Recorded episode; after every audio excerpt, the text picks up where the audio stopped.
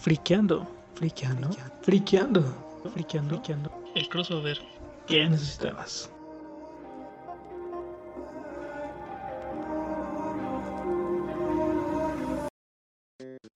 Y muy buenas tardes, muy buenas noches, muy buenos días, nuestros queridos amigos, amigas, amigues. Espero que se encuentren muy bien el día de hoy. Estamos en esta segunda emisión, toma uno, porque ahora sí estamos grabando de manera correcta este hermoso y precioso programa que se llama Friqueando. Obviamente el crossover que necesitabas. Y como siempre, que pues, como siempre es básicamente esta y la vez anterior, me acompaña mi amigo hermoso, precioso y norteño compañero, Tony Villanueva. Ya son, ya son muchas veces, ya tenemos más, más repeticiones que, que muchas películas, entonces Yay. tenemos secuela ya así. Tal vez no sea tan buena como la primera, como suele pasar, o tal vez incluso sea mejor. Vamos a ver si nos da por una tercera. Ah, como que no somos Shrek 2. Eh, Es buenísima esa película. Ya, ya veremos si somos Shrek 2 o, Shrek 3.0. Híjole. Es una línea muy delgada. Y pues nada, amigos, sean muy bienvenidos a esta segunda emisión. Hoy el día de hoy tenemos un tenemos una, una actividad diferente. Sinceramente queremos hacer como un, un top 10 de mejores villanos de los cómics. Pero pasó lo que por lo generalmente pasa, que es no estuvimos de acuerdo, no teníamos como que las mismas propuestas para los puestos. Entonces lo transformamos y es como un duelo de tops. Entonces José les va a presentar su top, yo les voy a presentar mi propio top. Él les dará sus motivos del por qué cada villano está en ese lugar. Yo les daré los míos. Y va a haber de dos. O están de acuerdo con él, están de acuerdo conmigo, o no van a estar de acuerdo con ninguno. Y como seguramente esto lo escuchan nada más nuestros cinco conocidos, pues nos lo podrán decir si es que quieren. No, además es interesante porque eso, digo, como tú mencionas, es obvio que no íbamos a estar de acuerdo en ninguno, pero también, es, también vamos a entender el por qué nuestras mentes a veces están tan retorcidas. Ajá. O puede que sí estemos de acuerdo, no sé. Imaginemos que mi número 8 tal vez para ti es el número 3. Ahí lo vamos a ver y ustedes lo van a escuchar. Entonces, aparte de todo, creo que en este top nos quisimos a- aventar un universo muy grande que es todos los cómics, tal cual. Aunque nos limitamos nada más a Marvel y DC. Pero pues sí, aún así es dejar a muchos afuera y nada más incluir algunos. Entonces, Yo creo que ya después estaría chido, no sé si concuerdas conmigo, que nos enfoquemos en general a, a los villanos de Disney, tienes toda la razón. Ah, también, todos los villanos de Disney. Ah, sí. Ah, pero estamos de acuerdo que Frollo es el mejor maldito villano que puede existir en todas las películas de Disney. ¿Quién? Frollo. ¿Quién es Frollo? Hijo, ¿no sabes quién es Frollo? No me suena por nombre. El del jorobado de Notre Dame.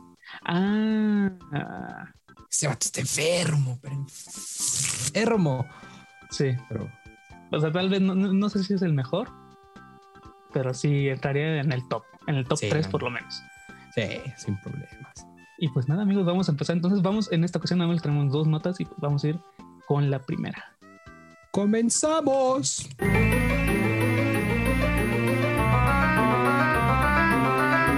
Pues bien, amigos, amigues, Tony. Avatar, una caricatura que a todos nos llenó de orgullo, que nos llenó de felicidad, que nos mantuvo al borde de nuestros asientos, mínimo a mí, que fue y considero que es una de las mejores caricaturas que fueron de los 2000 porque fue escrita de una manera hija de su madre, o sea, está bien hechicísima.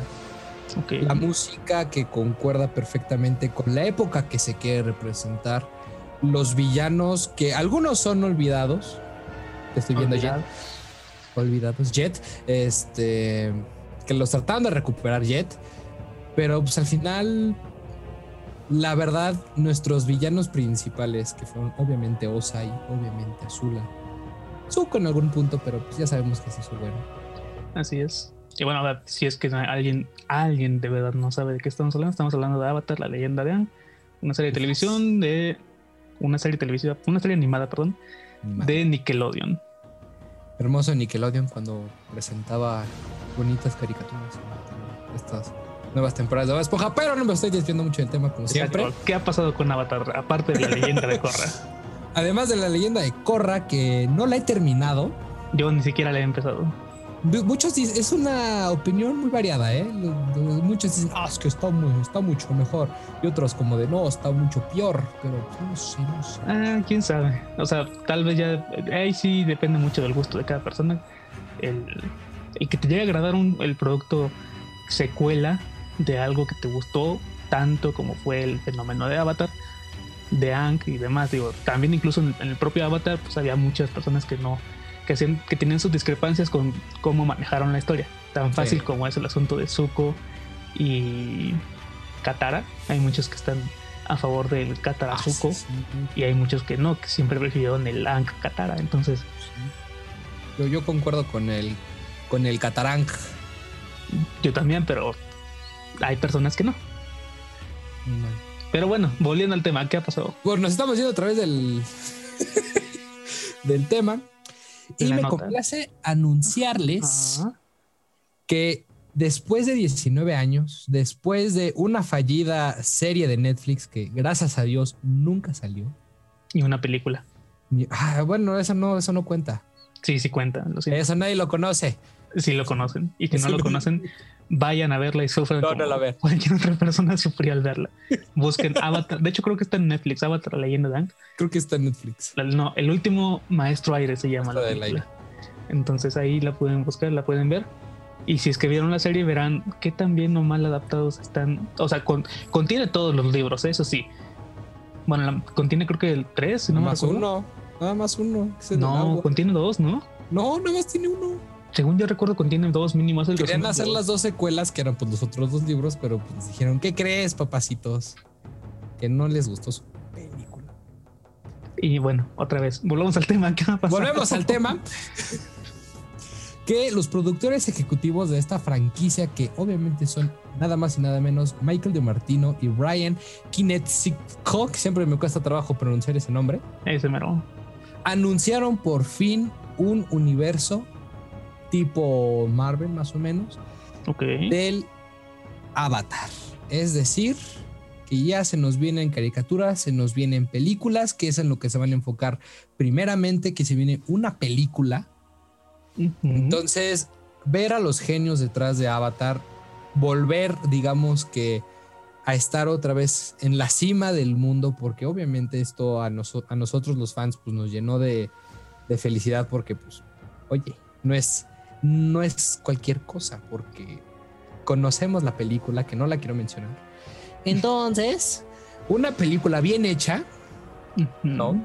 Una película que sí llena de las expectativas. No sabemos hasta el momento de qué se van a tratar o qué es lo que van a, a cuadrar en estas series, en estas películas. Quizás lo, se, estén- se puedan basar en algunas de las de los cómics que, que se han, que se han lanzado al público, que la verdad es que son muy buenos, te enseñan bastante lore de después de, de- de la caricatura. Entonces está bastante interesante. Quiero saber qué es lo que nos ofrecen en esta era moderna, porque quizás pues, veamos un poquito de CGI, aunque ya estoy pelado con el CGI. Ok. Ah, entonces esta- estas series y películas van a ser animadas. Van a ser animadas principalmente, espero. Aunque muchas dicen que puede ser este un tipo reimagined, que sea como tipo live action. Ok, explícate para los que no te entendimos. Ok, reimagined básicamente es lo mismo, pero le ponen personas en medio. Quizás cambien algunos temas, quizás alguna historia la cambien a otro libro. No lo sabemos hasta el momento. Entonces, tenemos que, que saber, tenemos que estar atentos a qué nos pueden proporcionar en Instagram, en Twitter, que los van a encontrar, obviamente, Claro, de hecho hay una cuenta ya de... en Instagram. Sí, bueno, pues en, en Twitter, ¿no? También me parece que hay una de... No es cierto, pero sí, en Instagram, En que Instagram. es Avatar The Last Airbender. Y pues ahí ya pueden ver que se creó el logo y todo del, de este Avatar Studios, que es la nueva subdivisión.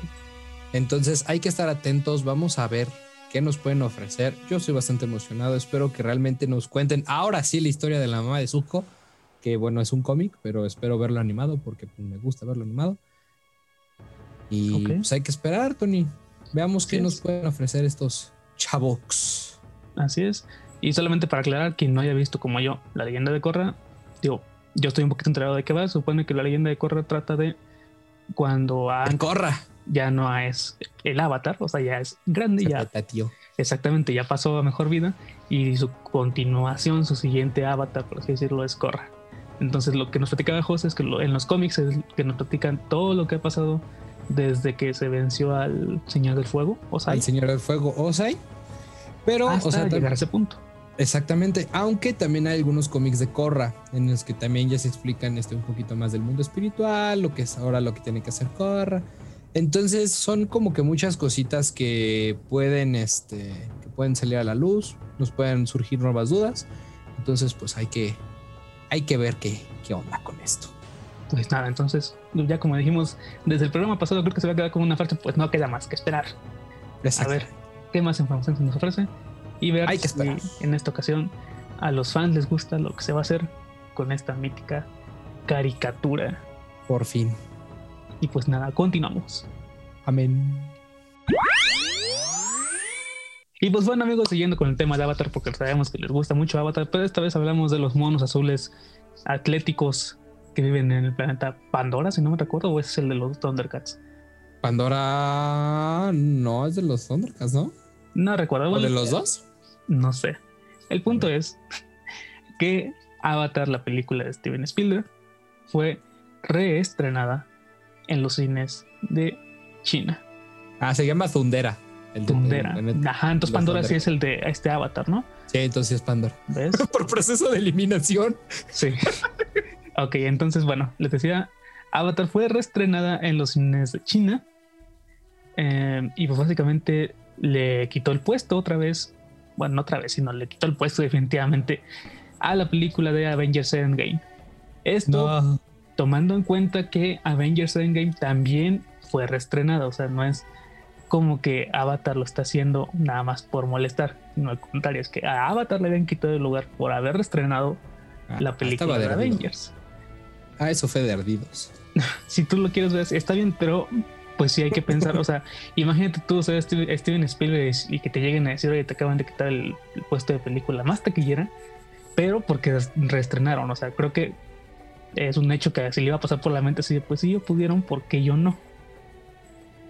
La pregunta, la pregunta interesante creo yo es ver si las películas que están dentro del top 5, los directores o los dueños los, los derechos de las mismas, van a pensar en hacer lo mismo otra vez.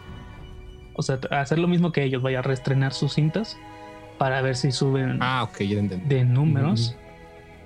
Y pues a ver si suben en el top más que nada. Pues quién sabe, ¿eh? O sea, te digo, yo, yo estoy en el punto de que lo hicieron de ardidos. Que haya me Avatar. Pero, o sea, yo siento que si hubieran querido este reestrenar Endgame, ya lo hubieran hecho.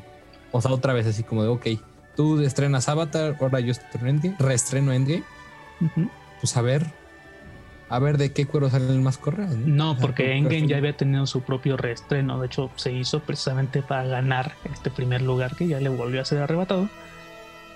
Y lo chistoso de todo esto, digo, Mm. por mucho que gane Avatar o por mucho que gane Avengers, el que, el que va a salir ganando es Disney. Ah, sí. Porque al final del Ah, día, sí, es cierto, y es de los dos, ¿verdad? así es, Avatar pertenecía a, a lo que en su momento fue 20th Century Fox. Am, que ahora pues ya no existe Fox, ahora es Star.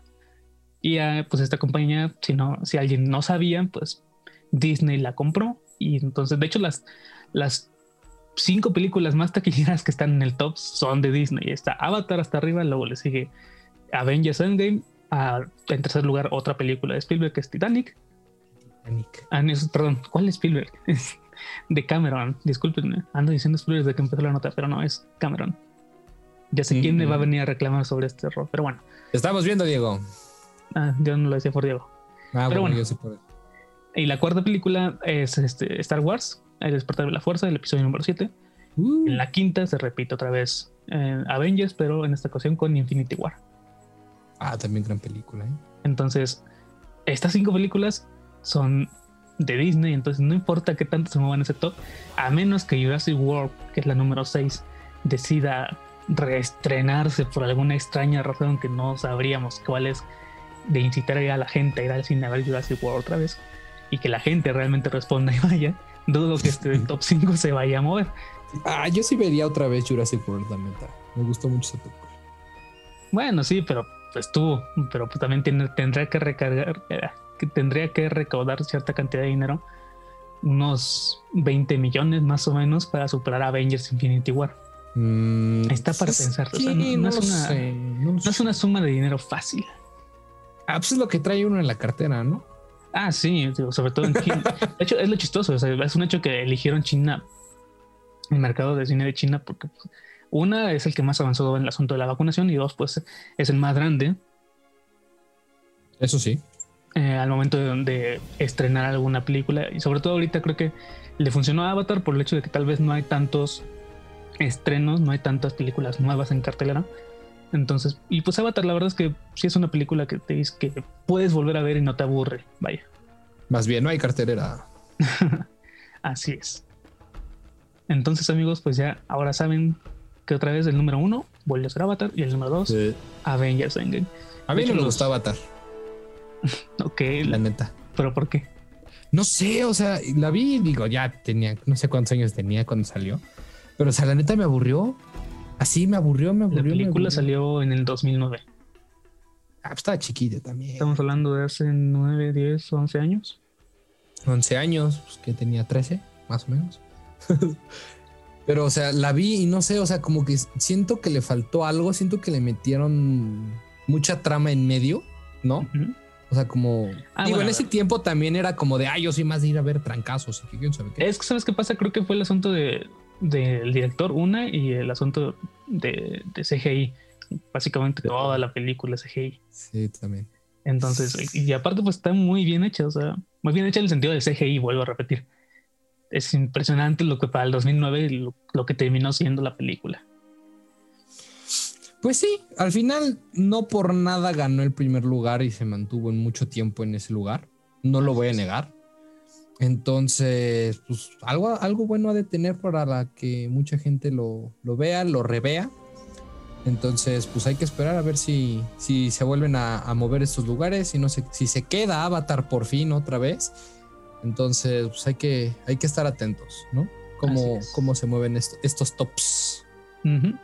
Pues nada, amigos, recuerden, no se metan con los fans de Avatar. La mitad pensaron que esta película era la de El Avatar, la leyenda de Aang. Yo fui una de esas. Pues nada, continuamos. Muy bien, Tony. Llegamos a esta parte divertida, sensual, un movimiento sensual, en la que nosotros vamos a discutir estos tops. ¿Qué será? ¿Qué será? ¿Será bueno? ¿Será malo? Yo no, yo no diría la palabra discutir, yo diría más bien a comparar. Ah, ¿cómo que no vamos a discutir? Pues no, tú ya sé que estás bien, güey, entonces no voy a discutir contigo. Yo que voy a estar discutiendo con gente, pe. Yo no me distraigo. Yo no me rebajo, bebé. ok, ya, pues nada, a ver. Vamos a empezar con este top y Adelante. vamos a empezar. Voy a dejar que empieces tú, José. A ver, Uy. dime quién es tu número 10. Mi número 10, vamos a empezar con las artes místicas, con lo negro, oscuro, pero poderoso del universo Marvel. Me refiero al poderoso y hermoso pulpito de un ojo, Shuma Gorath. Ok. La verdad, soy un gran fanático de los villanos en general. Ujú. Porque. Y les voy a explicar. Generalmente los villanos siempre tienen la mejor versión de lo que una persona quiere. Aunque no esté encaminada de la mejor forma. Pero bueno, Shuma Gorath en general sí es malo, pues porque dice, ah, voy a ser malo y voy a destruirlo todo. Ahorita les voy a explicar con quiénes me voy, con quiénes me enfoqué para esta, esta lista. Shuma Gorath, la verdad es que es un personaje que más o menos en esos tiempos del 2005, cuando estuve empezando a leer mis primeros cómics, digámosle, de artes místicas. Doctor Strange, este, X-Men también, que en algún momento se ponen en esas ondas. Pero la verdad es que Shuma Gorath es uno de los personajes que se me hacen más poderosos así, pero poderosos porque dices, güey, le voy a dar poder así, ten. No, no puedo hacer algo, ten. Sé más fuerte, ¿no? Entonces se me hace un ser le voy a, poner esta palabra místico, un ser místico, que a veces es como de, güey, ¿cómo te puedo vencer? No, así de, dame una señal chiquita porque me estás dando en la mía y no sé qué hacer. Ahorita yo siento que ya lo nerfearon en entregas más recientes. Entonces ya ese Shumagorath como nerfeado ya no me cae tan bien. Me cae bien el Shumagorath de los que será 2000, 2005, en el que muchas veces te lo podías encontrar y decir, ay Dios mío, me voy a morir. Me estoy Es raro, ¿no? Ese personaje en el sentido de casi no tiene apariciones en el. O sea, más que, ah, como tú dices, con Doctor Strange, pero así que digas tú, uy, es la amenaza que junta a todos. No lo es, pero o sea, pero vuelvo al punto, o sea, cuando lo ves es como de, ¿cómo voy a vencer a este güey? Así es, de hecho, para quien no lo sepa y si tiene la curiosidad, busquen en su en su Google, en su celular, yo qué sé, Shumagorath. Tal vez lo ubiquen más si no son realmente lectores de cómics, como el personaje este pulpo que salía en, en los Marvel. juegos de. No, en los juegos estos de. Andal, exactamente, Marvel contra Capcom. Por lo general, en la mayoría creo que salió. Y pues sí, era este como pulpo de un ojo que brincaba sobre un tentáculo mientras peleaba con el resto. Entonces, él es Shumagorath para que lo vayan ubicando. Tony, tu número 10. Ok, pues mira, mi número 10 es nada más y nada menos que Doomsday, la tortuga ninja que mató al Superman de Henry Cavill. Este. Ah, pues nada, o sea, a mí personalmente Doomsday me gusta. Am, solamente como dato curioso, su primera aparición fue por ahí del 92. En los cómics estos de la muerte de Superman, el número 40 y tantos, 47, 48, no recuerdo el primer dígito, pero el segundo es un 7 y un 8. Ah, no, pues está canijo. De nada, querido radio. De nada, querido, querido escucha, tú que estás aquí por la información. Entonces, bueno, para mí es, el, es un buen villano, pero no el mejor. Por el asunto este de que pues es simple y sencillamente una máquina de matar y su objetivo básicamente es eliminar al, al que se le ponga enfrente. Si alguien no ha leído el cómic de la muerte de Superman, ahí en las primeras páginas puede ver cómo eh, Doomsday aterriza en la Tierra y lo primero que hace es sacar su mano, si no me recuerdo, saca una, sí, creo que su mano de Su manita. cosa esta que envuelve el- su, su cuerpo.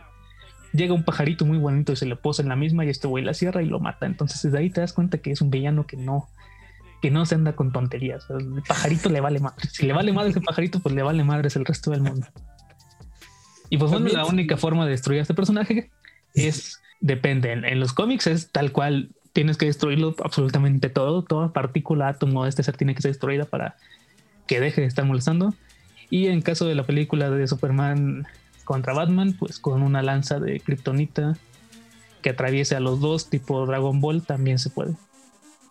Además, también si no les gusta leer cómics o son como, ah, no tengo tanto tiempo para leer los cómics y soy más como de, ah, me puedo poner a ver una película. También está la película de la muerte de Superman. Ta- Exactamente. muy también lo representan en la caricatura de Justice League. Exacto. Entonces, tienen otras opciones. Tienen, tienen otras opciones. Para saber más de este personaje. O sea, la historia está muy bien adaptada tanto en la película animada como en la serie. Entonces ahí, si tienen tiempo, vayan a verla. Está muy interesante, la verdad. Pues bueno, vamos con el siguiente número. Mi número 9. Ujú. nada más y nada menos que Miles Warren, alias el Jackal. Ok. Y tú te preguntarás, ¿y este vato quién es? Chacal para las traducciones mexicanas. Exactamente, lo llaman Chacal, no sé por qué, pero me gusta el nombre porque se escucha muy, muy de barrio. Eh, lo podemos notar en algunas caricaturas, obviamente representando a este villano, pero a mí me interesó eh, nombrar este personaje porque surgió a base de una venganza. Ok. Lo recordamos muy bien, para los que no sepan, Gwen Stacy fue la primera novia de Peter Parker, que pues tuvo una trágica muerte, Así es. que técnicamente no fue de, de Green Goblin, sino fue de Peter. Ajá. Aquí no hablamos de eso. Aquí no hablamos de eso, todos decimos que es de Green Goblin la culpa. Eh, pero es interesante notar este personaje porque como mencioné anteriormente, nació a partir de una venganza en la que Warren dijo, ah, tú mataste a mi sobrina, Peter Parker. ahora yo te voy a matar a ti. Entonces fue como de, ah, ok. Entonces, es interesante notar como todas estas manías muchas veces los villanos nos presentan, ¿sabes?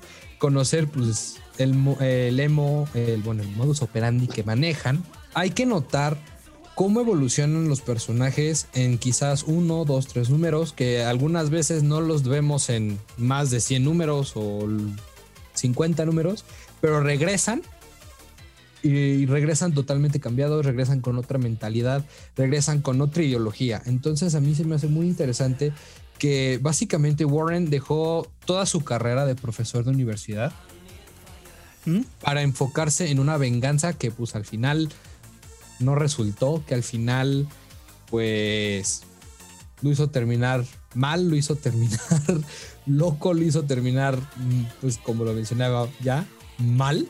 Entonces lo vemos también algunas veces ser medio bueno, ser medio malo, ser bueno, ser malo. Entonces es, a mí me, me, interesa notar estas actitudes, como lo mencionaba anteriormente, que muchos los personajes llegan a tener en ciertas situaciones de presión, de asombro, de incertidumbre, de miedo, porque no sé si tú concuerdas conmigo, Tony, pero yo siento que algunos villanos viven totalmente con el miedo. O sea, ellos son el miedo, pero, se pero tienen miedo de muchas cosas. Entonces eso es lo que los hace hacer como muchas veces estos personajes. Si tienen chance de ver la caricatura de Amazing Spider-Man, yo se los recomiendo. También sale. De hecho, este villano, tal vez para que lo ubiquen en historias de cómics, él es el que clonó a Spider-Man en la saga del clon.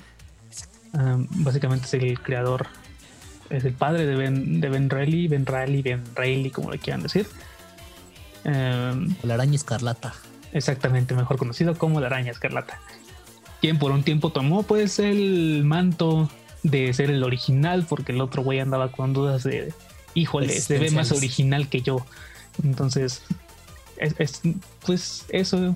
Si tienen la oportunidad, busquen los cómics y si no, también seguramente en YouTube hay alguien que haya narrado el cómic entonces también lo pueden ver ahí. Y pues bueno, vamos, el mío, en, mi caso, el número 9 eh, lo ocupa Superboy, Superboy Prime. Um, Superboy Prime básicamente es, cómo se lo explico, vamos, les voy a hacer un pequeño resumen. Imagínense que ustedes viven en, una, un mundo en el que los cómics existen. Imagínate, pues un mundo normal, vaya. A ti tus padres te encuentran en una nave, tal como Superman, y como Superman en ese mundo existe, te ponen el nombre de Kal-El o Clark Kent. En el caso de este personaje se llama Clark Kent. Tal cual llegó en una nave a su mundo, sus padres lo encontraron. Y como en ese mundo, tal cual Superman, la historia de Superman existe, pues como vieron que era muy parecido al origen, ¿por qué no? Le llamaron Clark Kent. Ah, Entonces, básicamente este Superman no tuvo sus poderes hasta que era un poquito adolescente, entrados los añitos adolescente. Y el asunto de este, de este personaje es que su mundo, eh, Tierra Prime, fue destruido en las crisis de Tierras Infinitas y pues quedó resentido porque él tuvo que sacrificar su mundo para que el Superman que todo el mundo conoce eh, pudiera tener el suyo. Entonces quedó muy resentido y odia a Superman y él, a pesar de todo, él quiere ser Superman. Y lo peor de todo, lo trágico de este personaje es que cuando por fin logra regresar a su tierra, en su tierra, digamos que todo, todos los sucesos que él vivió estuvieron apuntados en un cómic. Es decir, hubo alguien que escribió estos cómics y sus padres, su familia, su, su enamorada que tenía, los leyeron y vieron cómo este güey perdía el control, atacaba a todo el mundo, mató, vieron cómo mató a personas, a superhéroes y demás.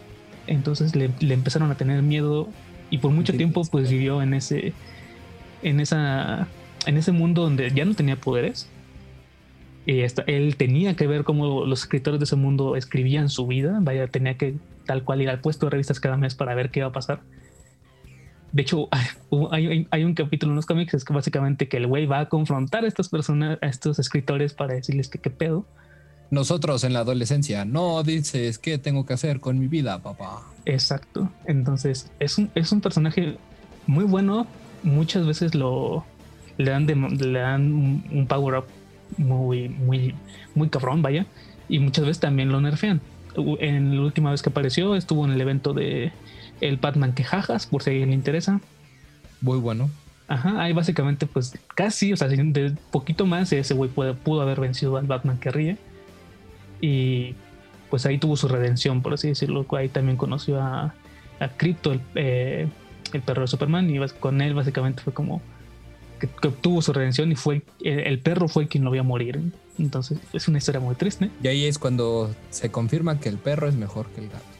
Así es. Entonces, por eso este es mi número 9. Y pues bueno, voy a, me voy a saltar tu lugar porque, pues para cambiar el ritmo, ¿no? Vamos con el número 8, que en mi caso yo puse a los simbiontes tal cual. ¿Pero cuáles simbiontes? Los simbiontes, es decir... ¿En general? Así es, desde Venom hasta Carnage y todos los hijos que tuvo Carnage y los que tú quieras. Ok, yo los, yo los puse obviamente todos juntos por el asunto que obviamente no, no, no podía elegir a uno. Porque pues hay a quien le gusta más Venom, hay a quien le gusta más Carnage, hay a quien le gusta más el resto de simbiontes. Y pues nada, como dato curioso, um, solamente recordarles que este simbionte Venom por lo menos tuvo su primera aparición en 1984 cuando eh, el hombre araña tenía su traje destruido mientras estaba en el espacio y vio una bola negra y dijo, órale, a ver qué es esto. Se le pegó al traje y dijo, ah, me la llevo a mi casa, ¿qué es lo que puede pasar? Sí, porque ¿qué, no, puede pasar nada malo si toco algo del espacio que flota. Exacto, y pues nada, nada pasó que en el 2020 casi se dio, se dio a conocer que este traje, bueno, este simbionte, este ser, es creado por un dios llamado Null, que es el dios como oscuro de la destrucción, por así decirlo, que puede con todos, que casi casi se carga a todo el mundo, bueno, a todo universo Marvel, el más reciente evento que hubo en los cómics. 10 de 10, la neta. Así es, en el que casi muere Eddie Brock, pues puede leer. ¿Otra vez? Casi muere, pero el casi lo dejo ahí y ustedes deciden si sí murió o no. Si sí murió, pues es porque no leyeron y si no murió, es porque tal vez sí leyeron o que sí leyeron, no lo sé. Ya los confundí, hasta yo me confundí.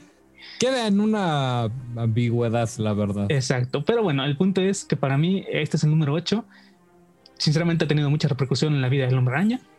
Siempre ha estado ahí molestando, aunque ha tenido diferentes portadores, sobre todo el simbionte de Venom. Ha tenido diferentes portadores. Incluso Carnage estuvo un momento con, con el Green Goblin, o sea, como que se fusionaron, hicieron al Red, al Red Green Goblin. Número 800. Muy, muy extraño este asunto. Luego al Goblin le quitaron sus pecados con el devorador de pecados. Si van a leer cómics, amigos, es mejor que se informen un poquito de algunos, de algunos este, de los villanos, porque muchos tienen historia y te, te explica esa historia, te, te ayuda a entender el por qué de momento son así. Pero volviendo al tema. Yo sí creo, si algo de simbiontes en general, yo creo que Carnage USA es uno de los mejores que se puede leer. Así es. Este, de los últimos, este, Ultimate Carnage también es una historia muy buena. Maximum Carnage es también una historia excelente. Entonces, para Venom, pues ahí está el tip, o sea, es la recomendación típica, pero Lethal Protector está para leerse, pues entiendes de qué va.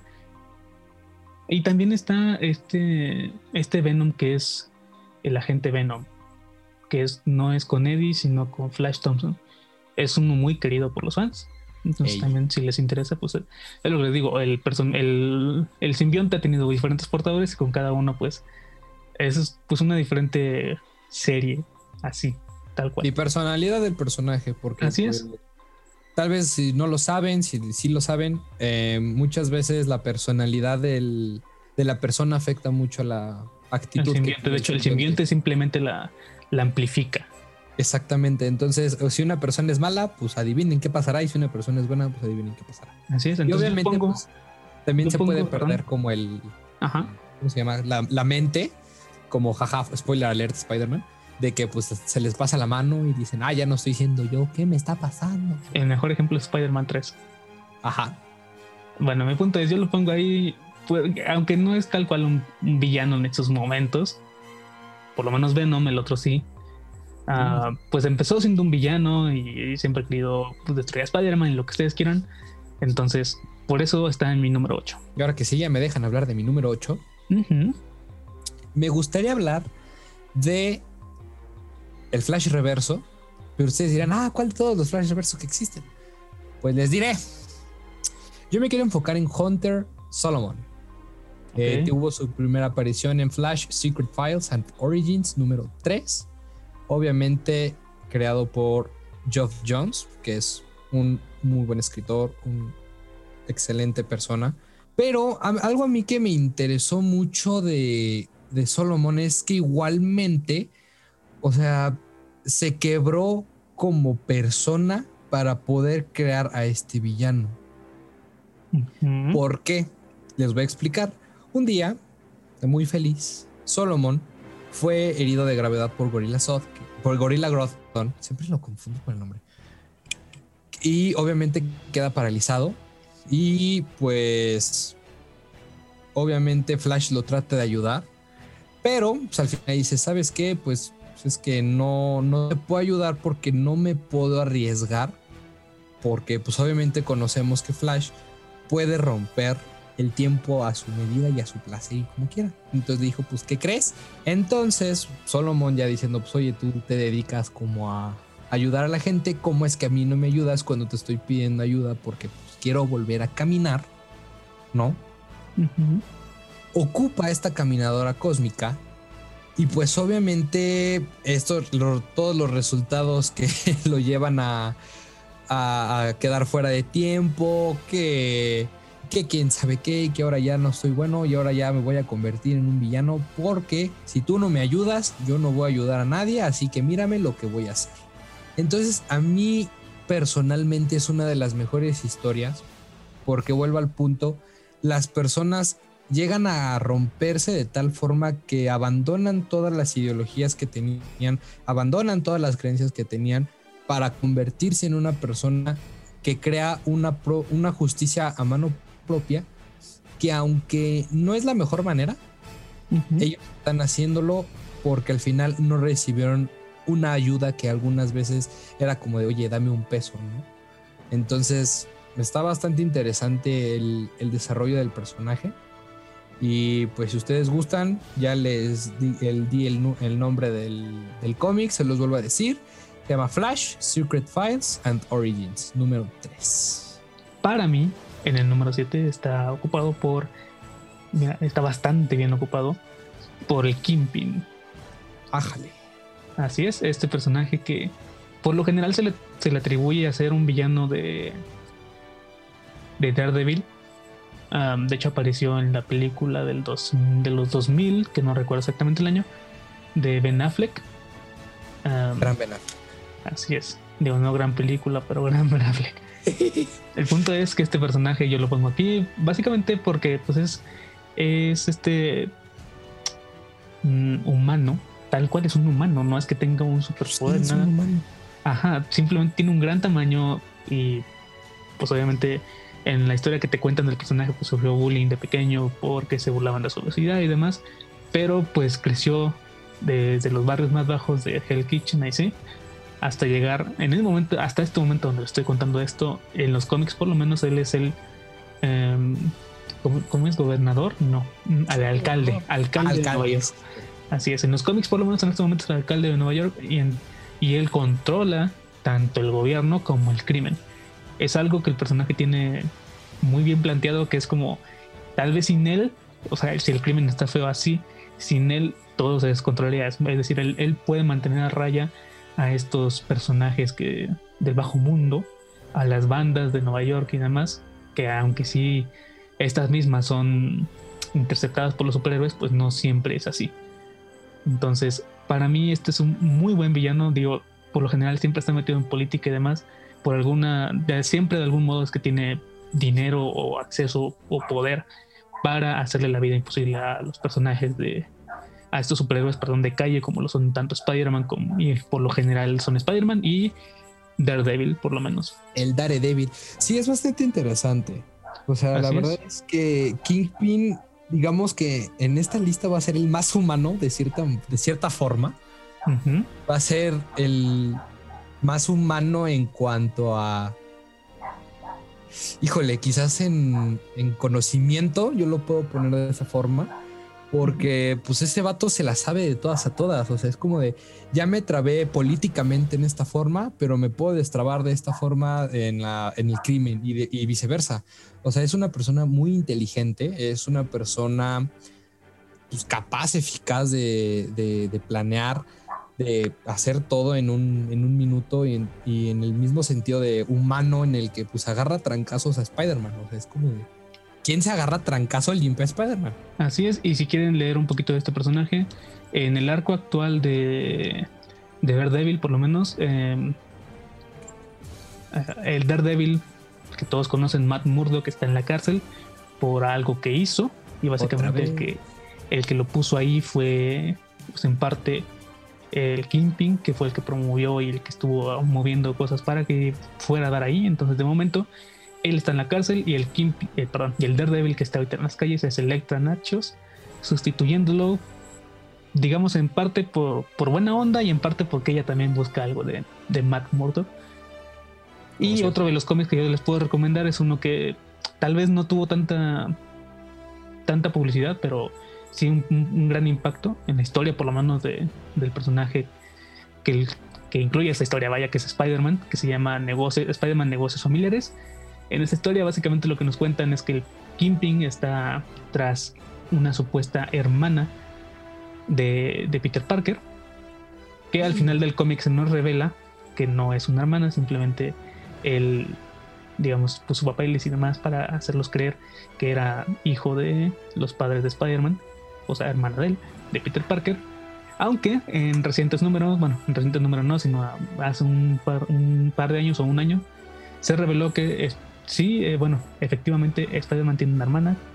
Y si quieren saber el nombre de ella y quién es ella, pues ahí en este cómic van a encontrar pues el inicio y la introducción de este personaje. Pues muy bien, ahora continuamos con mi número 7. Y es nada más y nada menos que Otto Octavius, alias Doc Ock. Eh, muchos lo conocemos por el meme de apágalo, Otto, apágalo.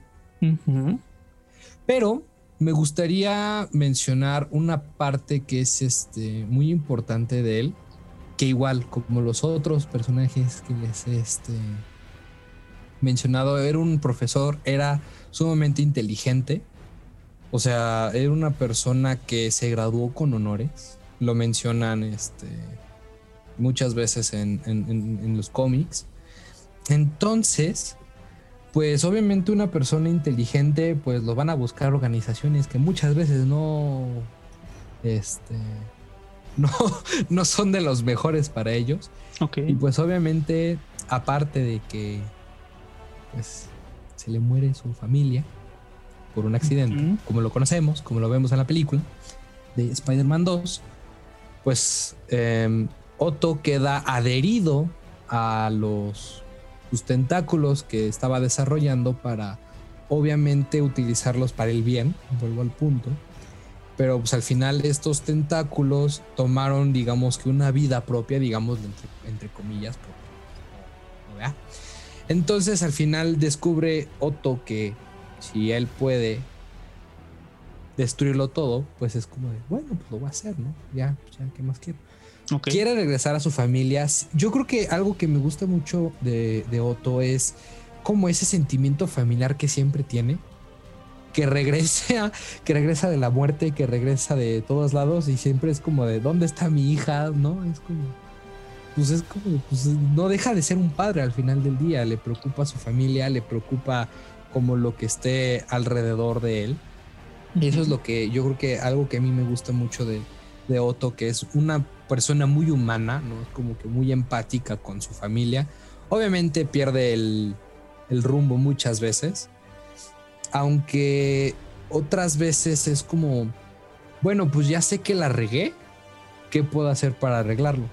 En este caso, me gustaría enfocarme en el último número de antes de Superior Spider-Man, que no me quiero equivocar, que fue el 700 o el 600, no eh, recuerdo. La muerte de este personaje que estás mencionando es en el 700, supongo que te refieres al 659. Al 699, perdón. Ese mero. Que obviamente, pues en, el tiempo pues también pasa, ¿verdad? Otto ya estaba muy anciano. Otto, al estar ya viejo, no, busca alguna forma de poder pues sobrevivir más años para poder estar más tiempo presente. Entonces, este engaña a Peter y lo lleva a su laboratorio, lo inyecta con una especie como de robots, como unas arañitas o unos pulpitos, si lo quieren de cierta manera. Y, e intercambian mentes. Ok. Y es como, oh, por Dios, ¿cómo es que esto sucedió, no? Nadie, se la, nadie la vio venir. Y bueno, no les quiero spoilar mucho el, el número. Al final, Otto muere, pero Sí. pues, muere, Entre pero comillas. vive. Ajá. Está muerto, pero sobrevive. Sí, a veces para, a veces para vivir hay que morir. Exa- exactamente, aplican la de ¿y moriste? Pero sobreviví. pero sobreviví. Exacto. Y de a partir de este punto se hace uno de mis Spider-Man favoritos porque es como un Spider-Man muy ruthless en el sentido de que voy a hacer lo que yo quiera porque lo voy a hacer. Y estoy hablando de Superior Spider-Man. Yo creo que es uno de los mejores Spider-Man en general porque le dan un nuevo tono a Spider-Man como un personaje y como una entidad. Entonces, en ese mismo punto de Otto que le dio su personalidad a Spider-Man, que quizás no lo hizo de una manera correcta o alineada a lo que Spider-Man pues, nos ha venido enseñando todo este tiempo. Entonces, creo que es un nuevo refresh, creo que es una nueva cosa, es, una es un nuevo personaje que le da esa ideología como más atrabancada, más, este, más posesiva de cierta manera a Spider-Man y yo por eso es que la verdad elegí a Otto como, como uno de mis villanos favoritos. Ok. Y si tienen, si tienen chance de leer, ah, esa es Amazing Spider-Man número 697 Ok. Ahí es cuando les cuento esa, más, esa historia, que está bastante interesante. Y obviamente si tienen el chance de leerlo, vean, eh, lean Superior Spider-Man, que fue en 2014, bueno, 2013-2014. Una, sí, Que es una fue- pequeña serie de 32 números, si no me recuerdo. Son poquitos números, entonces la verdad es que si tienen chance, leanlo. Es una historia muy, muy, muy rica que, que les puede servir ahora sí que para sus momentos en los que no tienen nada que hacer. Ok. Pues bueno, vamos con el número 6. Y en mi caso, creo que es un punto, es un puesto bastante rápido. Lo incluí por dos razones. Una, porque pues, el personaje me llamaba la atención. Y dos, porque sinceramente no sabía qué otro poner en este punto. Juas, juas. Entonces, del personaje que les estoy hablando es uno que se introdujo en el 2018. Es un personaje muy, muy reciente. Está corriendo todavía su barco en los cómics. En los cómics del Gigante Esmeralda. En este caso de la serie de Immortal Hulk. Eh, le estoy hablando de One Below All. O sea, el que está debajo de todo. Que vendría a ser la, por- la contraparte del One Above All, que es el uno sobre todo. Este- bueno, con este ¿Quién personaje. no es en era de. ¿Cómo se llama? ¿Quién no es el que estaba abajo de todos? ¿No era de los increíbles? No, no, no, ese es el. ¿Cómo se llamaba ese? Topo o algo así. Ajá, una Sí, cosa. yo estoy abajo de todos, pero nadie está, está abajo. abajo de mí. Bueno, no, este personaje, bueno, de hecho, desde, desde toda esta serie que han salido de, de Immortal Hulk, y en este caso me parece que vamos por el 45, que es el que va a salir apenas en unos meses, en unos, sí, en un mes más o menos. Nos cuentan, no, bueno, reivindican mucho el personaje de Hulk. Esto después de que en los eventos de Civil War 2 muriera a manos de Hawkeye, quien le clavó una flecha con, con rayos, con, sí, o sea, infectada de gamma, vaya, en, en la cabeza para que no pudiera morir y no pudiera cambiar. Ah, pasó un par de años muerto y lo trajeron de vuelta con esta serie. En esta serie básicamente nos cuentan que eh, Bruce Banner tiene múltiples personalidades, de ahí que antes era un Hulk gris, de repente hay un Hulk que está más mamado, está el Hulk que vimos en Planet, en World, en Planet Hulk, vaya, y pues ahí hay varios tipos de Hulk, vaya, desde el Hulk que se piensa hasta el Hulk más primitivo, más niño, y nos cuentan que incluso Hulk es esta forma de, de defensa que el propio Banner creó cuando era niño, porque su padre pues no lo quería básicamente. De hecho, cuando nació, su padre supo que el amor de su esposa ya no iba a ser precisamente para él. Él no quería a Banner, a Bruce más bien. Em, Ah. Entonces, pues todo el tiempo lo despreció y obviamente pues la madre murió y pues toda la infancia, em, adolescencia, vida de Bruce Banner pues se vio pues un poquito opacada y también mm, molestada, por así decirlo, por la presencia de, de, de Brian Banner. En estos cómics nos cuentan la presencia de este ser que vive, por así decirlo, en el infierno gamma, que es a donde van a dar todas estas personas que están infectadas de gamma, como Sasquatch y algunos otros personajes que tal vez vieron en la serie de Hulk Smash, si no mal recuerdo que era la que pasaban por Disney. Sí, Hulk Smash. Entonces, esos personajes que vieron ahí, cuando mueren, por lo menos en este, en este arco argumental que nos cuentan, hay de dos, pueden morir definitivamente o llegar a, esta, a este como infierno en el que después de un tiempo se abre una puerta, la llamada puerta verde, y reviven.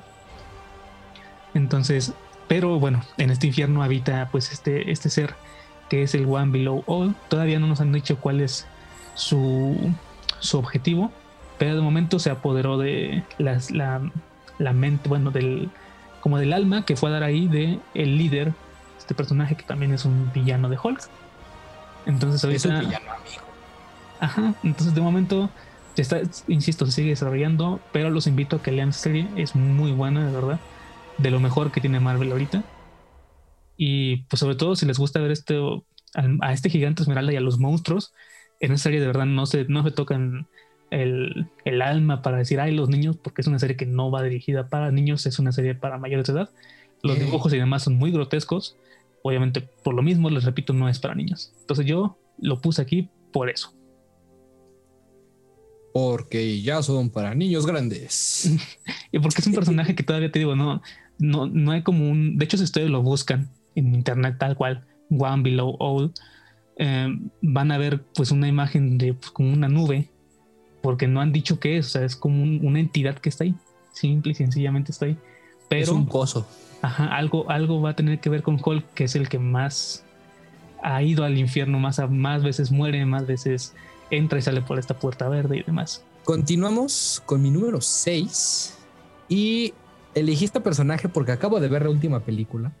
Ok, Entonces me estoy refiriendo a Darkseid, refiriéndome a las películas animalas. Animalas. Te digo que no puedo ni hablar hoy.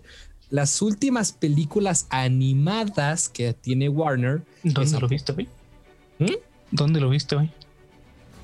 ¿De qué hablas, loco? Dijiste que lo acabas de ver. ¿Dónde lo viste? Ah, es que ya me acordé. Recientemente viste la película de Ajá. Apocalypse War, ¿no? Exactamente. El sábado por fin vi esa película porque no la había visto y pues me faltaba verla porque pues es lo último que iba a salir de como el De este universo animado de. Marvel, de DC, perdón. exactamente de las películas animadas, entonces me interesó. Y pero creo que Darkseid es uno de los yo creo que es uno de los personajes que no necesita una introducción. O sea, tú solamente escuchas Darkseid y es como de pues es un güey que te agarra dos trancados y te mueres, te agarra un trancazo y te mueres, ¿no? Es como un güey que nada más con la mirada ya estás como de santo Dios. Esa No, o mirada sea- que, que tal cual te persigue. Exactamente, esa, esa mirada sí te persigue.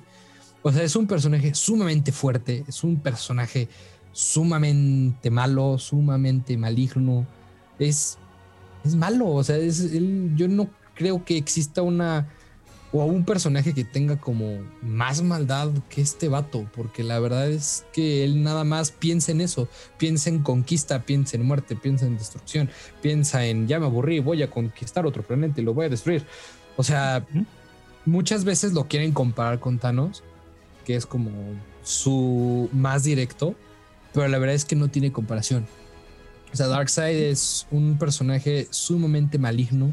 Yo creo que eso mismo es lo que lo hace llegar, pues obviamente a, a pensar de, de esa forma tan, tan elocuente, pero al mismo tiempo tan, tan malintencionada, que o sea, que este güey dice, pues es que no existe nadie mejor que yo, ¿no? Obviamente este güey es de los... quiere formar los nuevos dioses. Nada más este vato mató a los viejos dioses y dijo, no, pues es que ustedes ya no sirven. Se necesita nueva esta administración. Y pues Ujú. dijo, "Pues no me sirven vatos. O sea, creo que no necesito mencionar más. Es uno de los villanos más icónicos, yo creo que, que tiene DC en, en- de hoy y de siempre, que es uno de los que más se menciona, de los que más tienen este, apariciones. Obviamente también tiene como su parte más, este, ah, sí, ay, es que también puedo ser bueno cuando quiero, pero pues, la verdad es que no. No, Ok. no puede. ¿Sale? Eh, su primera aparición fue en Superman's Pal Jimmy Olsen, eh, número 134 en 1970. Ok. Y obviamente, pues tuvo una cuando se reinició todo el universo de Marvel con estos New 52, se ¿Acaban fue de Marvel? de Marvel, oílo. Digo que no estoy, no hablo bien hoy. Que de los New 52 de DC, ahora sí. Eh, lo Por así podemos decirlo, ver. el segundo reinicio Sí, de este universo después de Crisis de Tierras Infinitas. pero digamos que eso lo arreglan entre comillas. Sí, después lo volvieron a reiniciar. Em, entonces, para, para New 52, lo podemos. Su primera aparición fue en Justice League Volumen 2, número 3, Ujú. en el 2012. Ok. Entonces, si quieren leerlos, en algunas películas de Warner Brothers, que son de las animadas, también sale, tiene varias apariciones. Yo creo que en Apocalypse War hizo un buen trabajo. Yo creo que nada más le ganó pues, a todos la Liga de la Justicia. De hecho, también sale en Young Justice, si no me equivoco, en la última temporada. No sé. Yo- no, sí, sí, sí, sale, porque sale la abuelita esta, no me acuerdo cómo se llama, que también está con él. Entonces, en algunos capítulos sale ahí hablando la abuelita con directamente con él. Ahí también lo pueden llegar a ver si es que están viendo la última temporada de Young Justice. Y también el Snyder Cut, que también salió, pero pues no lo he visto, entonces no puedo dar mi opinión. Ajá, bueno, por lo menos en los, en los teasers y en los trailers ha dado a entender que este personaje va a aparecer en esta nueva versión de la cinta de la Liga de la Justicia. Y pues bueno, vamos con entonces, vamos a apurarnos en este momento porque creo que ya esto está durando un poquito de más. Y pobre del editor, pobre de ese pendejo, o sea, ese yo. Entonces, en mi caso vamos con el número 5 y en mi número 5 está un personaje que ya fue mencionado por José, que es el Doctor Octopus. ¿Por qué lo puse en el número 5? Básicamente, amigos, porque ha sido el que tal cual logró matar a Peter Parker. José no les dio el spoiler, yo se los doy. Entonces lo logró matar. También está el asunto de, de Craven, el cazador, pero él no lo mató tal cual. O sea, si alguien ha leído la historia, sabe que pues no lo termina de matar. En cambio, Doctor Octopus pues lo mete a su cuerpo ya deteriorado, lo deja morir ahí y pues por lo menos como por un año y medio, si no mal recuerdo, estuvo desa- mm, no desaparecido, pero estuvo inactivo Peter Parker eh, en búsqueda de recuperar su cuerpo.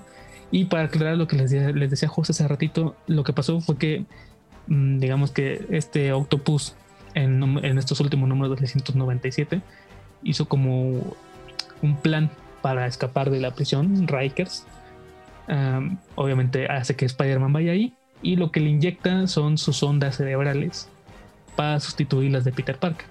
El problema de este plan obviamente es que pues una pequeña parte queda en la mente del cerebro de Peter Parker y es la misma pequeña parte que le transfiere este sentido de responsabilidad y los recuerdos tal cual de Peter Parker y es lo que le enseña a Octopus tal cual que un gran poder conlleva una gran responsabilidad y por lo que él mismo se redime porque obviamente Octopus no tenía planeado ser Spider-Man y ser lo que sea un superhéroe pero al ver el por qué Spider-Man lo hace, todo lo que ha sufrido y todo lo demás, y que a pesar de eso sigue siendo Spider-Man, él dice, a huevo, yo puedo ser, si yo soy mejor que tú, porque te lo estoy mostrando, porque estoy ganando en esta ocasión, yo voy a ser un superior Spider-Man. Y yo comparto lo que decía José, es un muy buen personaje. Tal vez no la mejor historia, si lo que ustedes quieran, seguramente tiene, bueno, he leído muchas críticas del mismo personaje, pero es muy bueno. Esta, esta serie de números que son 32 y un extra que salió después para aclarar un, un pequeño lapso de tiempo que en, la misma historia te cuentan que después te van a contar. Entonces, si tienen la oportunidad, pues léanlo. Si no me recuerdo, lo adaptaron también para la última serie animada que tiene en Disney. En Disney Channel, no me acuerdo cómo se llama ahora este canal. Pero Sí, la sí. pueden ver en Disney Plus, que es esta de Spider-Man. Spider-Man, tal cual se llama, ¿no? Sí. Bueno, entonces yo por eso lo puse en este lugar, al ser el único que ha podido pues dejar inactivo a Peter Parker por más tiempo que nadie. Y por inactivo nos referimos a que sí se lo chutó. Relativamente porque todavía seguía en su mente. Estaba, me- ah, aplicamos la misma de que estabas muerto. Me- te moriste, sí, pero sobreviví. Exacto. Muy bien, continuamos con mi número 5, Ujú. que la uno de mis villanos favoritos de DC. Es uno de los que más disfruto leerlo porque es, es este, este vato es como de, jaja, puedo hacerlo todo lo que yo quiera. Es un engreído, es un egocéntrico y por eso me cae muy bien. Y me refiero a Siniestro. Eh, que tuvo su primera aparición en Green Lantern número 7 en 1961, o sea, tiene bastantes tiempo, bastantes años. Ujú. Ustedes lo recordarán en la película, me voy a enfocar un poquito más en la película porque es lo que mucha La gente película de Ryan. Reynolds. Exactamente, esa película que nunca existió, es, un- Ok. es solamente un sueño colectivo. Ujú. Eh, podemos recordar que Siniestro tenía sus propios ideales, tenía sus propias mecánicas, sus propias formas de hacer las cosas y de representar a los linternas verdes. Hasta que llegó un punto en el que dijo, pues bueno, si no lo puedo hacer con el poder que me refiere a la esperanza, el valor, la justicia, bla, bla, bla, bla, y La se echa toda todo lo que ustedes gusten y manden, dijo, les voy a infligir miedo. Entonces, así es como nace el anillo amarillo, que si ustedes lo recordarán es parte de la esen- que es una esencia maligna del el miedo. Y pues dijo, bueno, yo seré el portador, voy a hacer una forma de, de justicia, vuelvo al punto que no, no, no me lo quito de, la- de- de encima, voy a hacer la propia justicia que yo crea a mi propia voluntad, que es obviamente ya es el miedo, y ustedes sabrán que el miedo es una de las armas más potentes que existe, tanto aquí en la Tierra como en el, como en el universo. Entonces, obviamente, si una persona siente miedo, si una persona siente mucho más miedo, pues obviamente este anillo va a recibir mucho más poder. Yo creo que es uno de los poderes, bueno, le voy a decir poderes, pero voy a enfocar a anillos. No, no, no, anillos. Ok. Me voy a enfocar a los anillos más potentes. Yo creo que es el segundo más fuerte después del negro. ¿no? Ah, sería bueno hablar que pudiéramos hablar de los anillos, pero esa es otra historia. En otro programa. En otro programa. Este, yo creo que es, eh, vuelvo al punto, uno de los anillos más fuertes, el segundo más fuerte, porque es como de, pues, una persona no puede dejar de sentir miedo. En algún momento va a tener miedo de algo. Una persona puedes hacerle sentir miedo. Entonces, es un sentimiento que está siempre presente y que nunca te deja atrás. Entonces, yo creo que eso y Siniestro en general, que es un personaje, como lo mencioné anteriormente, egocéntrico, engreído, entonces es como, pues le queda, le, le embona, ahora sí que le cae como dedo al, dedo al anillo. Digo, anillo al dedo. Ok. Español. Ok. Bueno, a ver, em- pu- sigamos contigo, José. Dimos cuál es tu número 4. Mi número 4, obviamente, obviamente va a ser mi villano favorito de DC. Ah, el Despicable Me. El gurú. Exactamente, me refiero a Gru, que lo pudimos ver en 2012, obviamente, interpretado, no es cierto. me estoy refiriendo a nada más y nada menos. Se me olvidó lo que iba, estaba diciendo. Ah, no, correcto. Número 4. Me estoy refiriendo a nuestro payaso favorito, Ujú. al, Pennywise. al Pennywise, exactamente. No, payaso. no. Ya, apúrate. apareció por, por primera vez en 1940 en Batman número 1. Ok. Me refiero al precioso primoroso Joker, El príncipe, no, el payaso del crimen. el payaso del crimen. Nosotros somos payasos, pero de otra forma. Así, aquí el público que escucha esto y nosotros somos payasos de la vida y él es el payaso del crimen. Exactamente. ¿Por qué selecciono a Joker en número 4 y no un puesto más adelante? La verdad, me guío, me estoy guiando principalmente a Joker, no tanto en personaje cómic, porque sabemos que este vato no tiene consideración alguna. ¿Sabes? Este, yo creo que la frase mítica que representa Joker es solamente tienes que tener un mal día. Y sí, en su historia de origen podemos ver que solamente tuvo que tener un mal día para convertirse en esta persona loca, despiadada, sangrienta, enferma de, de poder. Entonces, que no se para a tocarse el corazón por un minuto y decir, "Pues, ¿sabes qué? Te voy a matar, ¿no? Lo pudimos notar en estos eventos que tuvo recientemente DC, como de solamente que, que solamente peleó contra Batman, le quitó su fortuna, le quitó las empresas y solamente le dijo, pues es que solamente te quiero demostrar que tú eres tan humano como yo. O sea, hizo una guerra, de- eh, destruyó toda Ciudad Gótica, casi mata a Batman, para solamente demostrarle un punto, que Batman también es persona. Entonces es como de, oye, ¿en qué mundo vives? Claro. ¿no? Entonces, en las caricaturas, yo creo que también es uno de los mejores personajes que ha tenido estas representaciones. Gracias Warner por darnos un personaje muy bien hecho.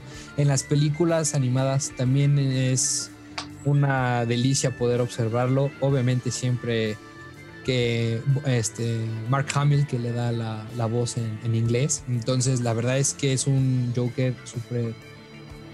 Pues que sientes esa empatía, pero no en una empatía buena, ¿sabes? O sea, siempre es una empatía mala porque sabes que es malo, pero dices, pues ya hace malo, ¿Qué, quieres que yo haga? O sea, no, te puedo hacer cambiar de opinión. Por ejemplo, les puedo eh, dar una pequeña este, recomendación, que fue un evento, si no mal recuerdo, del año pasado, que fueron los Three Jokers. Fueron... es muy, muy buen, muy buen cómic. Es, es un cómicsazo. La verdad es que ustedes se preguntarán, ¿a poco hubo tres? Pues sí, siempre hubo tres ustedes no les quiero dar el spoiler, la verdad, porque se tienen que dar cuenta de, de lo magnánimo, de lo magnate que puede hacer Joker, de a dónde puede llegar tan solo un plano. Eh, meterse a la cabeza de este sujeto es, pues ahora sí que como diría la Harley Quinn, volverse loca. Ok, pues sí, vayan a la si tienen la oportunidad, compren este cómic. Si no, pues léanlo, también hay opción de comprar el cómic en digital. Y pues nada, gracias José por tu número 4. Y pues en mi caso, mi número 4 vendría a ser un personaje que como tú, bueno, que otra vez tú ya dijiste. En este caso me refiero a Reverse Flash, pero en mi caso yo me refiero a Yobar Town. básicamente es este... No les voy a decir mucho, o sea, tampoco les quiero alargar esto mucho. Básicamente es un sujeto que se encontró un día con un traje de, de de Flash en el siglo 25, si no me acuerdo. Toman en cuenta que este personaje, pues, su primera aparición fue en 1963, entonces el siglo 25 pues era bastante mucho más lejano de lo que estamos ahora. ya estamos más cerca, de hecho. Digo, no, no tanto, pero pues sí, una era como muchísimo más lejano. Entonces se encuentra con este pues, disfraz, traje de Flash y con una fórmula que simulaba la fuerza de la velocidad, pues empieza a cometer una serie de delitos llega Flash del pasado, obviamente al futuro, y lo detiene, se frustra y el resto de su vida básicamente es querer sustituir a Flash, eh, hacerle ver que sus métodos no son los mejores ni los más efectivos. Y si quieren saber más del personaje, pues ahí están los cómics y también está en la serie de live action que tiene CW, que se sigue transmitiendo en estos momentos. Eh, es el villano por lo menos de la temporada 1 y 2, si no mal recuerdo. Y entonces ahí también lo pueden encontrar. Si quieren saber más del mismo. Vale. Vamos con el número 3, José. ¿Quién nos tiene? Con nuestro trop, trop. Oh, te digo que no puedo hablar el de hoy, loco. Nuestro trop 3, ¿cómo no? A ver, yo a partir de aquí, como ya les mencioné, ya no voy a mencionar a DC para nada. Yo soy más Marvel, la verdad. Pero me quiero enfocar en un personaje que es un salvador, que es, es que es bueno, pero es malo al mismo tiempo. Apareció en septiembre de 1963 por primera vez. Me refiero a Magneto, el jefe y fundador. ¿no? Ok. Em, ¿Por qué me enfoco en Magneto? Magneto, pues obviamente ustedes lo conocerán por las distintas películas, algunas adaptaciones, pero esta hermandad que él crea solamente busca un objetivo, que los mutantes estén bien, que sean cuidados, que, que reciban el respeto que, que, se merecen, ¿no? Porque al final dicen, pues es que nosotros como ustedes somos personas. Quizás nuestra única diferencia es que pues, nosotros podemos hacer algo más, pero al final todos somos personas. Entonces, eso mismo que Magneto trae en la cabeza de yo solamente quiero esto para los mutantes. para su familia, digamos, es que yo siento que el Magneto tiene eso, que ese sentimiento de familia. de esos son los míos. Ándale, de hermandad, de unidad. Exacto. Y también quiero agregar, digo, yo sé que es tu número, tu puesto, pero este personaje tiene un poder que tal vez no muchos tienen, que es el poder de, vaya, valga, suena, suena extraño, pero el poder de la palabra, el poder del convencimiento. Ah, es un, es un líder nato. Gracias.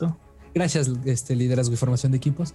Es un líder nato, o sea, cada vez que lo escuchas en un, que lo escuchas hablar, ah, sí, también el, que lo escuchas en las películas, yo creo que se representa más en las últimas, pero cuando lo lees en los cómics es como de, pues es que este vato tiene razón. O sea, ¿por qué lo hacen ver como el malo? Pero pues, es, pues tiene razón. O sea, no, no puedo hacerle, no le puedo hacer el feo porque tiene razón. Entonces, o sea, es, una, es un personaje que eh, con, él, con él sí tienes un sentimiento muy empático porque conoces todo lo que sufrió, conoces todo lo que ha pasado, obviamente la rivalidad que tiene con con el con ¿cómo se fue el nombre? Con Javier, con Charles Xavier, Javier. Este pues obviamente es como de exactamente.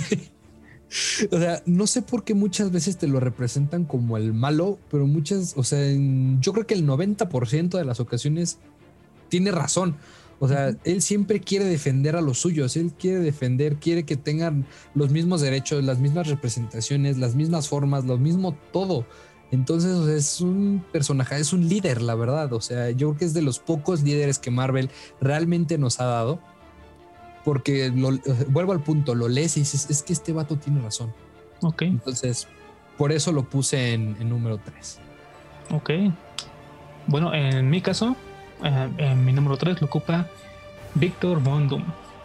Personajazo también. Así es, este villano de los Cuatro Fantásticos que tuvo su primera aparición por allá del lejano año de 1962. Eh, pues es un personaje que pues siempre está, es, es, muy poderoso, siempre le da batalla a todo el mundo. En los cómics hubo un, un, punto en la historia del universo de, de los cómics antes de que lo iniciaran que fue un dios tal cual él impidió que todo, que todo el universo Marvel multiverso en ese momento colapsara y lo unió, haciendo que todos estuvieran, todos los personajes del, de este multiverso eh, convivieran en un mundo por un, pues, unos cuantos números, vamos a decirlo. Eh, es un personaje que, pues vaya, es, es este presidente de su propio país, Ah, en su momento también sustituyó a Iron Man en los cómics. Es una recomendación que les doy a leer. Es Famous Iron Man, que básicamente es muy bueno. Eh, Victor Von Doom tomando el manto de Iron Man mientras este estaba desaparecido después de Civil War 2. Entonces ahí es, lo pueden conocer un poquito más. Ah, es un personaje que pues tiene poderes mágicos, tiene pues, el asunto tecnológico, dinero, un país tal cual. Entonces pues básicamente por eso está en mi puesto número 3. No siempre es malo, o sea, también hay que aclarar que en algunas ocasiones ha alineado con los héroes para pelear por, pues, por el planeta, ¿vale? Entonces, este, este es por eso básicamente es mi número 3 y tiene pues muy buenos cómics. también me parece que sale en algunos capítulos de las series animadas que tiene Marvel. Salieron las películas del 2005, si no mal recuerdo. Que todas las películas ha salido. Ajá, los cuatro fantásticos siempre es como el villano por excelencia de este, grupo de superhéroes. y pues dense una idea, necesitan a cuatro con diferentes poderes para vencer a un solo güey. Qué tan poderoso tiene que ser. Y pues les repito, Infamous Iron Man es un, una pequeña entrega, bueno, saga de cómics de no más de 20 números, en la que podemos ver a Victor Von Doom intentando ser bueno en un mundo donde pues todo el mundo lo conoce como el malo que siempre ha sido en su país no lo quieren en ese momento, su país está en guerra para reconstruirse a sí mismo. Y pues ahí pueden ver sus aventuras. Y si jugaron Fortnite, salió en la temporada 4. Así es, de capítulo 2. Y pues bueno, vamos entonces con el número 2, si no me recuerdo. Exactamente, mi número 2. La verdad es que mi número 2 es uno de mis personajes favoritos en general. Así, todo el mundo ahí, los cómics. Es un.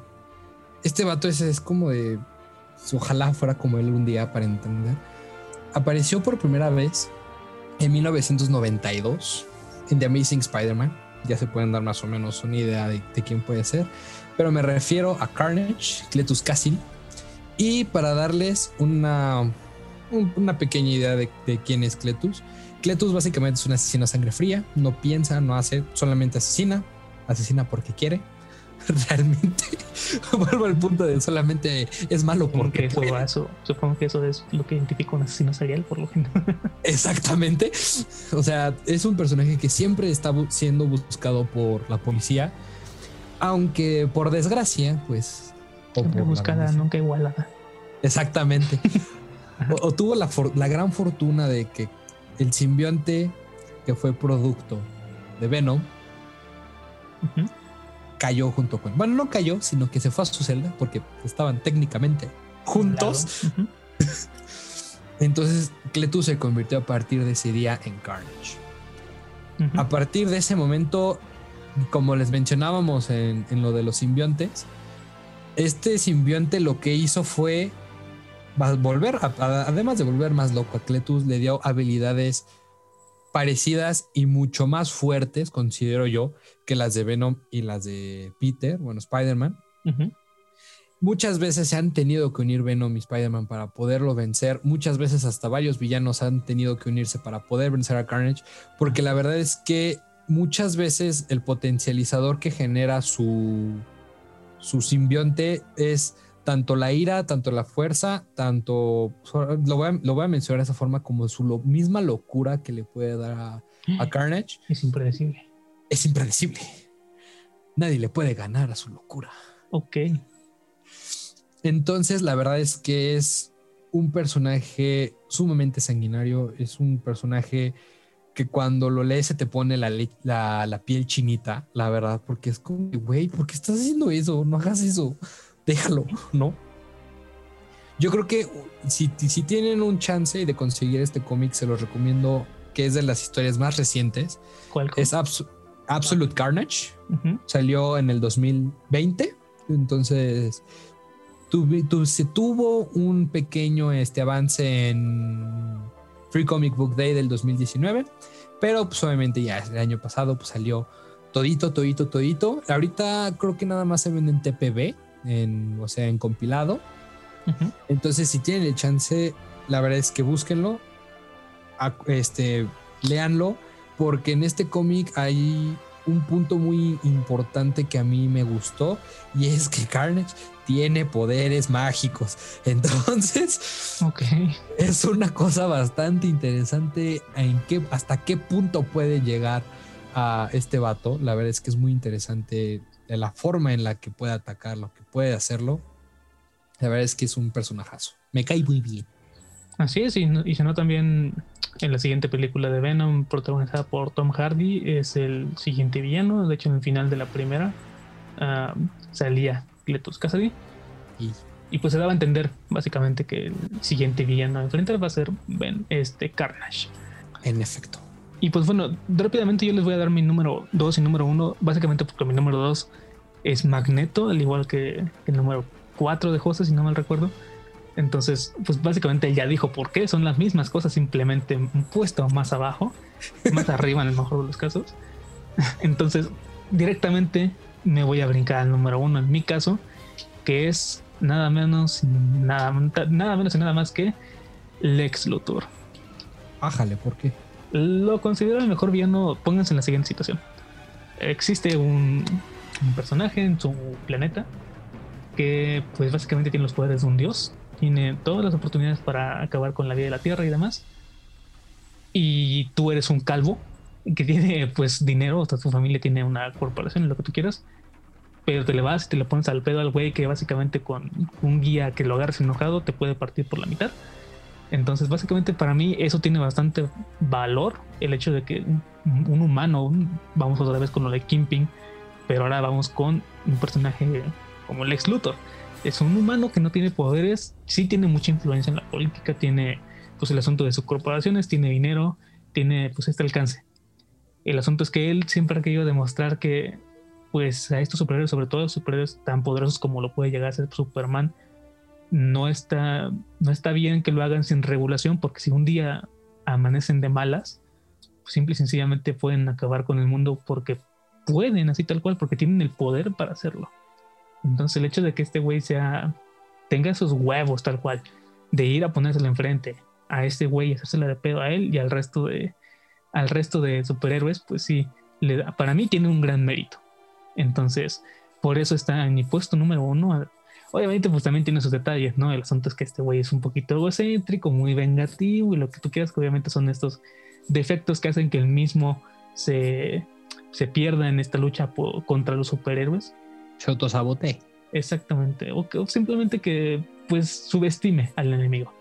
Entonces, para mí, es el mejor villano en ese, en ese sentido. Es como, pues, me le voy a poner al pedo a estos güeyes que tal vez hacen, le hacen un bien al mundo, pero si lo hicieran bajo las normas o bajo las leyes a las que todo el mundo está sujeto, sería más seguro.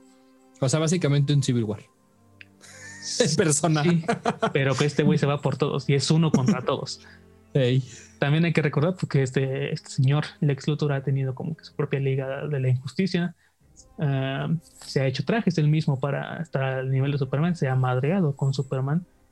Una de las películas que les puedo recomendar en la que se puede ver esta batalla del Lex Luthor contra Superman es All Star Superman. En esta, en los últimos minutos, si no mal recuerdo, logra ver por fin Lex Luthor el mundo como lo ve Superman y lo entiende. Entonces, esta película animada de DC eh, la pueden encontrar en internet, se llama All Star Superman. Básicamente nos cuenta la historia de un Superman que está a punto de morir y que empieza a hacer todo lo posible para dejar el mundo de la mejor manera posible. Y les digo, en su batalla final contra Lex Luthor, que sabe que está muriendo, pues él mismo logra, no me acuerdo exactamente la manera, pero logra ver al mundo de la forma en la que Superman lo ve y entiende por qué hace el bien y entiende por qué quiere dejar bien al mundo y no simplemente se muere ya. Pues bien, yo me voy a ir bastante bien con mi número uno, que es obviamente otro de los simbiontes, porque es uno de los villanos que más me ha gustado en toda mi vida. Me estoy refiriendo a Venom, no es un personajazo que tuvo su primera aparición en 1988, pero me quiero enfocar principalmente a Eddie Brock.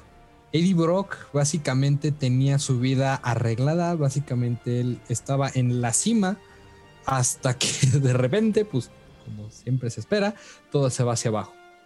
Obviamente no les quiero hacer muchos spoilers porque pues no está tan chido. Pero Venom en general lo que hizo fue darle una segunda oportunidad a Eddie. Él entendió que Spider-Man no fue la mejor persona que lo, que lo, que lo quiso tratar, ¿no? Porque pues, obviamente Eddie conocía a Peter, pero pues el simbionte conocía a Peter y a Spider-Man. Entonces, la verdad, es un personaje que te pones mucho en sus zapatos, que dices, oye, yo quiero que a veces me eches la mano, pero pues también eres mi enemigo. Principalmente soy tu enemigo, pero la verdad es que a veces me estoy tragando tanto ese orgullo que, y ese odio que yo siento por ti, porque yo sé que también necesito de tu apoyo. A lo largo de todas, de todo lo de, pues de varios cómics, podemos ver que Venom es bueno, es malo, es semi bueno, semi malo. Y creo que ahorita ya le dieron un arco en el que ya es un más un héroe que un antihéroe. Eso personalmente y esa evolución que técnicamente estoy contradiciendo toda mi lista, es una evolución que muchos villanos no han tenido y que no o que sí, o que lo han tenido pero no le han dado ajá. o no han tenido esa misma profundidad que se le ha dado a Venom. Yo creo que es un personaje muy muy querido y por eso es que y por eso mismo le dieron ese detalle de te estamos dando esta transición de un villano a un antihéroe. Otra vez te ponemos como villano, otra vez te ponemos como antihéroe, pero esta vez ya te estamos dando ese chance para ser un héroe. Entonces, a mí eso personalmente me, me, me, gusta muchísimo porque te digo, le están dando ese cariño, ese cuidado de Venom, porque como lo mencionaste tú, Venom ha tenido diferentes huéspedes, pero creo que el mejor huésped siempre va a ser Eddie Brock es el que le dio el origen, es el que le dio la personalidad a Venom, es el que le dio la. Yo creo que esa fuerza, y como lo menciona en, el, en la película, muy, muy ridículamente, de yo solamente quería venir aquí a la Tierra para, para poderla extinguir, pero pues te, hiciste mi amigo y pues ya. eres compa. Ajá, exactamente. Ya somos panas, ahora hay que hacer el bien. Entonces, a mí eso te digo, esa misma evolución que ha tenido Venom a lo largo de todos estos años es una historia que a mí me encanta. La verdad, o sea, es este. Es muy, muy precisa, muy preciosa en todos. Entonces, yo la verdad lo recomiendo al 100%. Así es, si quieren pues leer de este personaje, aparte de lo que ya les dijimos cuando hablé yo de ellos, el arco actual, mm, bueno, la serie de cómics están saliendo de, del 2018, si no mal recuerdo, hasta ahorita, y que colisión, bueno, culminaron en este gran evento que fue el asunto de Null, que al final del día afectó a todo el universo Marvel. Pueden encontrarlo como Venom Fresh Start, si lo escriben así tal cual. es serie de 33 números, si no mal recuerdo que van. Nos cuenta pues la historia de Eddie Brock y el cómo llegó el asunto este de este dios oscuro a, a la tierra y atacar a todo el mundo y que obviamente pues Venom es uno de estos seres creados por este dios que se pone en su contra. Y también una otra recomendación que a mí personalmente me gustó, igual fue una, un- tuvo una crítica de 50-50, fue Venomverse. A mí la verdad es que Ujú. me gustó muchísimo este evento que, que se tuvo. Es simplemente todo siendo Venom, es como, qué bonito. Pero la verdad es que la historia que tiene en general no la quiero spoilear porque es una historia muy, muy atrapante, la verdad. Es muy interesante como, y es algo que mencionaba, como ese cuidado que le dieron a este, a este pequeño evento. Entonces yo también lo recomiendo. Se llama Venom, Venomverse. Eh, si lo quieren en físico, está principalmente en compilado también. Entonces es una muy buena lectura para pasar el rato. Así es. Pues bueno amigos, eh, esto fue un programa un poquito más largo como el pasado. Yo creo que el doble va a durar esto. Yo espero que no, yo espero que dure pues, una hora, hacerlo mucho. Pues esperamos que les haya gustado este top que hicimos y los motivos por los cuales dimos. Y si no entendieron alguno, pues, o si no están de acuerdo también, pues no sé dónde se va a subir esto, pero si tienen la oportunidad de comentar esta, esta plataforma, coméntenlo.